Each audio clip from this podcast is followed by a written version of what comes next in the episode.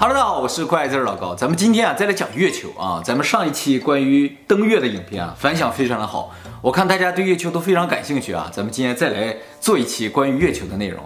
我记得上一期影片有观众留言说，说人类之所以不登月啊，是因为月球已经没有什么研究价值啊，还不如把这个钱啊花在火星上，所以呢就放弃了登月这个打算啊。其实月球并不像大家想象的那么简单。咱们今天就来说说月球有哪些耐人寻味的地方。我坚信大家看完今天这期影片啊，会对月球产生极大的兴趣。还有呢，就是如果人类想要移住火星，那肯定要先拿月球练手。你在月球上都不能建个基地，都不能住人的话，你怎么能保证飞那么老远去个火星它就能住下呢？所以呢，在人类没有完全征服月球的情况之下，移住火星基本上就是不可能的。那也有可能从困难的先来啊。这什么逻辑？因为我学做饭呀，就是从比较困难开始的。我不会做饭，可是我会包饺子。接下来我们就来说一下月球究竟有什么神奇啊？对月球来历呢，目前有四个主流的假说啊。就说月球呢其实是地球的孩子，原先和地球是一体的。然后呢，因为什么原因呢？一下从地球上掉下来了之后呢，它脱离了地球，就开始绕着地球转。月球啊，原先也是一个小星球，它在这飞着。结果呢，飞过地球周围的时候呢，一下被地球的引力引住了，它就开始绕着地球转。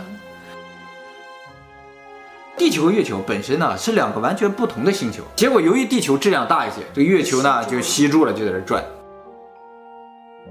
地球刚形成不久的时候呢，有一个和火星差不多大小的星球一下撞到地球上，把地球的一边撞得粉碎。这些碎片呢，就绕着地球开始转，转着转着吧，这碎片就不断的凝结、凝结、凝结，最后凝结成了月球。这是呢，现在主流的四个说法，你认为哪个最合理？意外捕获说，偶遇啊，意外捕获的是吧？啊，其实我觉得这个也是比较有可能的。现在公认这四种里面最有可能的就是巨大撞击说，但是。到目前为止，在月球上也好，在地球上也好，都没有发现巨大撞击的痕迹。那么没有巨大撞击痕迹的话，为什么说这个巨大撞击说是最有可能呢？是因为月球上拿回来的岩石和地球上岩石的成分差不多啊，所以普遍认为月球要么是地球的孩子，要么就是地球的碎片啊。但是呢，也有一些人反对他的这种猜测，认为从月球拿回来的这些岩石啊，样本太少，你就去了几次，拿了几块回来，你就说啊。原来地球和月球差不多，有点太牵强啊！而且去没去还不知道呢，感觉还是去过了。作为卫星来说的话，月球的个头啊，绝对是超大。月球呢，排在整个太阳系的所有卫星中的第五大。整个太阳系里面最大的卫星啊是木卫三，它的直径是木星的二十七分之一。第二大的呢是土卫六。土卫六呢，又叫做泰坦，它的直径呢是土星直径的二十四分之一，而月球是地球的直径的四分之一，所以作为地球的一颗卫星，它有点太大了。大家知道啊，月亮总有一面是面向地球的，它另一面永远不会朝向地球。这样？对对对对，一直这样。对对对，月亮就是这样，它总是这一面面向地球。但是它又绕着地球转嘛，它怎么能保证自己绕着地球转还总一面面向地球呢？就说明它的自转和公转周期完全相同。它绕着地球叫公转，它自己还得转。它不转的话，不能保证这个面一直朝着地球。那怎么转？它也竖着转，但是呢，它转的速度正好和它这个公转的速度完全一致。哦，哦，这样的话就保证它这个面永远朝向地球。地球自转一天，公转是一年呢，差这么多。月球完全一样。而且你仔细想想，就有点恐怖。对啊，很恐怖。他就一直看着你。如果我每天都是正面朝着你，就挺恐怖。你认识我还可以，你要不认识我，咱俩不认识我，你就这么盯着我转，多恐怖啊，是不是？而且说好听了是月球看着地球，说不好听了，月球一直瞄准着地球，监视地球啊。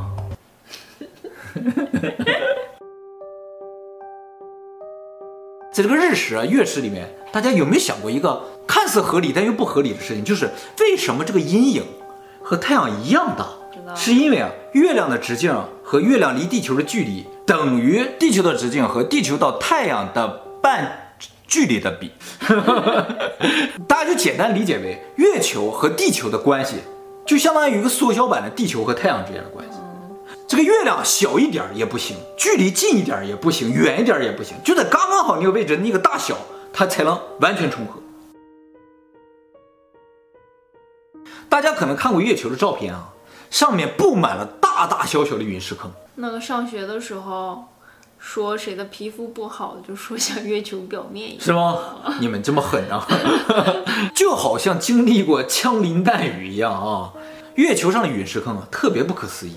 不管多大的陨石坑，深度都一样，就是六公里。按理来说，大的陨石坑应该是大的撞击造成，小的陨石坑是小的撞击造成。那大的撞击应该砸的坑更深呢，小的撞击坑应该更浅呢。地球上也是有一些陨石坑的，陨石坑的深度就和直径成正比。月球上不是，全都一样深，而且六公里啊有点太浅。月球上有的陨石坑大的直径一千三百公里。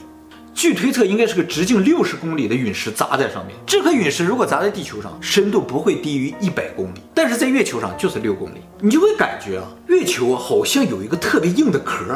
哦，哎，就不管多大的东西怎么砸，六公里，啊，就就是就能只能砸到它那个壳上就结束了。而且这个壳硬到一定程度，陨石都砸不出坑来。有人注意到木星的卫星上面啊，也有类似的陨石坑，就是深度差不多深，直径有大有小。他们就研究这个木星的卫星，发现啊，所有有这样陨石坑的卫星啊，都是有冰壳的。冰壳为什么砸出来就一样深呢？是因为啊，陨石砸在上面本身砸了一个很深的洞，但是由于撞击产生热量，就水就化了。哦，化了之后就把这个洞填上了，后来又冻上了，之后就是不管怎么砸，最后它水化了又没上了，水化了又没上。就形成一个大家都一样深的这么一个感觉。当然，我说这个冰不是说纯水了，它里边都掺杂着这个岩石。也就是说，在很久很久以前，月球的表面有可能是个冰壳，很有可能啊。广寒宫啊，广寒宫，嫦娥呀？啊，是吗？啊。阿波罗计划登月的时候，发现月球表面的密度是非常大的。但是通过计算呢，发现月球的平均密度非常的小。那外表密度这么大，就说明里面的密度特别的小。阿波罗计划的时候还做了一件事情，就叫月震实验，放了个地震仪在月球表面，经过了八年零十个月的观测，发现啊，月球上也有地震。它这不叫地震了，叫月震。月震。八年零十个月，总共发生了一万两千五百五十八次的月震，平均每天发生四次。很大吗？最大的只有里氏四级。好，都非常的小。分析了这个地震波之后啊，科学家惊讶，它和地球的地震完全不一样。像咱们俩住在日本啊，对于地震啊是非常了解的。地震什么特点？发生地震到达到阵风时间非常的短，然后稍微有点慢的下降，但也很快过去，整个过程也就一两分钟。但是月球上不一样，月球一开始震啊，它就滋，就它要达到阵风啊，需要十几分钟。更夸张的是，它达到峰值就渐渐开始缩小嘛。它缩小需要几个小时，就是它地震一次啊，需要几个小时，而且地震波里面体现出了叫液压阻尼，就说明里边有水，所以才会出现液压阻尼。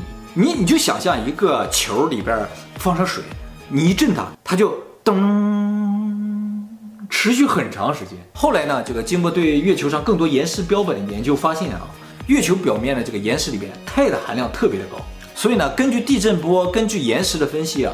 科学家们就算出来说，月球啊，岩石层大概五公里厚，接下来呢，有个二十公里厚的金属层。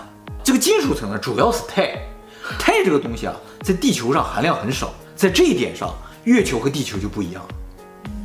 再往里，就基本上是空的，要么就有点水，有水也不多。这样一个计算结果呢，就说明它是一个空心儿的金属球，这就完全不符合自然生成的天体的规律。自然的天体啊，都是中心密度大。外层密度小，因为有重力嘛。它不是，外边密度特别的大，一个壳里边是空，怎么看都不像是自然形成。咱们地底人那个影片就有观众留言说，空心的星球啊是不存在的，月球就是，就是就是。综上所述呢，月球就是一个很大的、很轻的、中空的、外面很硬的、有个钛壳的、布满弹孔的、不知道什么时候出现在地球上空的、永远看着地球的这么个东西。你说它是什么？好恐怖啊！接下来呢，我们要说到旧约圣经了。其实不光是，其实不光是旧约圣经了，世界上很多的古文化。